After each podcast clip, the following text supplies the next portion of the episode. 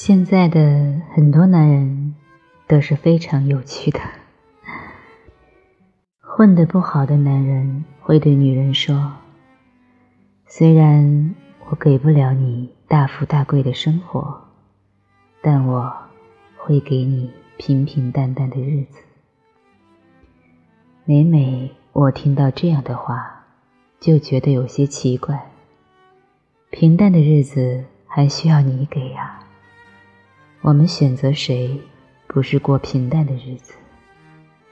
还有一类男士也挺逗的，可能年纪不算小，相亲时总说这些年为了事业耽误了个人问题，等回过神来时年纪也大了。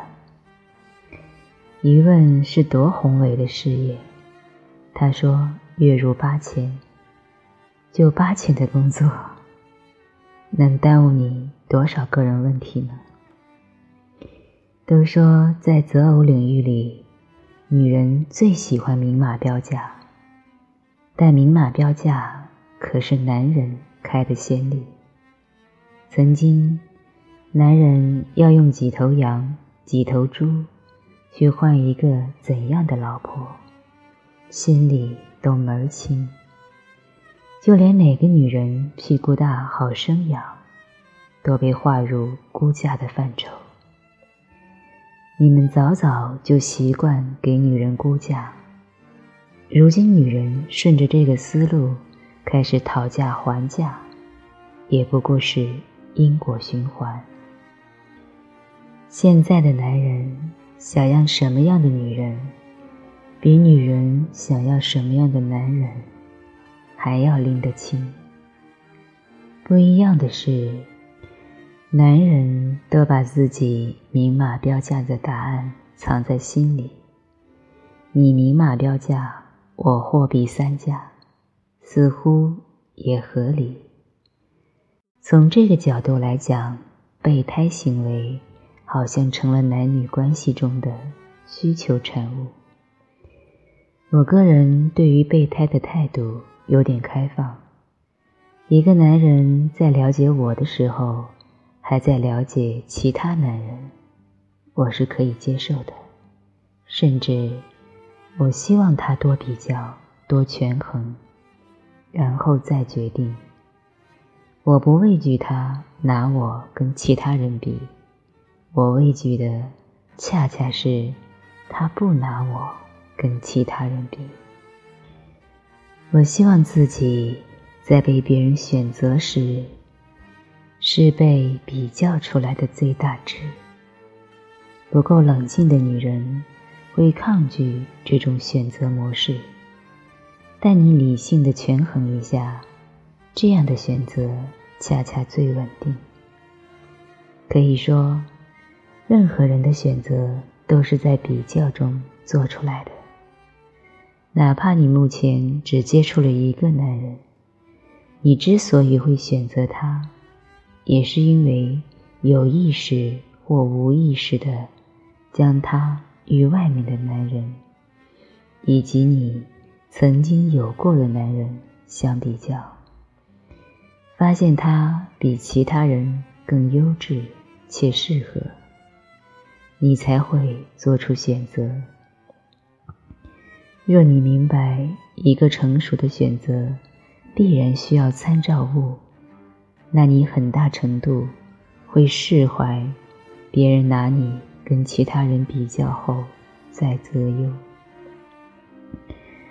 不管某些人如何抗拒多项比较，现实是，部分混得差强人意的朋友想要多项比较，都还没机会。姑娘们会说：“我就是我，独一无二的我。”不接受对比，哪来那么多的独一无二？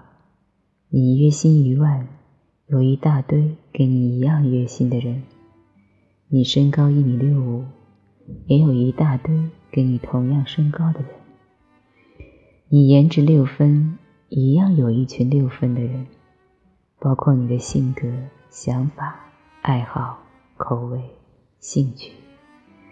同样找到和你一样的人群。独一无二，实属自欺欺人的最高境界。这让许多人丢失了自知之明。我们最多算一个独立的个体，能称之为独特的人，已经是凤毛麟角了。现实已经认可了我们并非独一无二，只是我们主观上还无法接受这一点而已。早接受，早释然。这是一个提倡自由的时代。什么是自由？只是说走就走的随意吗？说爱就爱的果断？说恨就恨的魄力？一个人接受的事物越多，他越接近自由。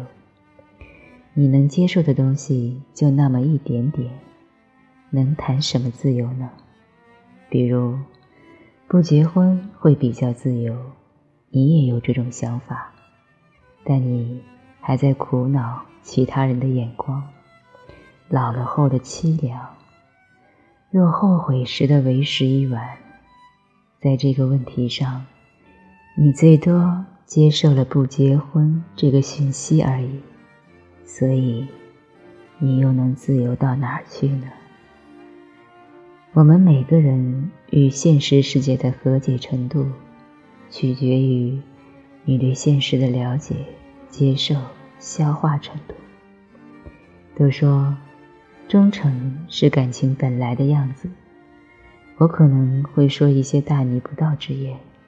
在个人看来，忠诚只是规范文明的样子，泛滥才是感情本来的面目。忠诚是后天附加在情感关系上的文明。只要你有穿衣服的意识，也应该懂得文明的可贵以及必然性。但情感又有本来的面目。就是泛滥，让自己心动的人，我们都会喜欢上。我刷视频时，最高纪录喜欢上八个小哥哥。请不要扯，这不是喜欢，喜欢没这么肤浅之类的。喜欢是否有深度，同样是后天附加给情感的姿态。一分钟的喜欢。也是一种情感，情感本身是非常广泛的，只是随着人类智慧的提升，我们必然会束缚一些不利于文明群居的先天基因。说这一点，可不是为不忠诚的人洗白，更多的是你去认识情感本来的样子，以及它。与文明之间的冲突，这样可以让你在被背叛时，能从基因上相对释怀掉一些痛楚。还是那句话，你接受的事物越多，能束缚住你的东西就越少。我个人觉得，世间可能并没有什么所谓的道理，很多道理不过是人事物。在特定时期的一个特定解释而已。从古至今，有不少道理都发生了天翻地覆的变化。那些曾经的道理，已经不适合如今的解释了，它就显得没道理。如今我们听着有道理的道理，也不过是符合了当下的解释。或许在未来，它同样会显得没道理。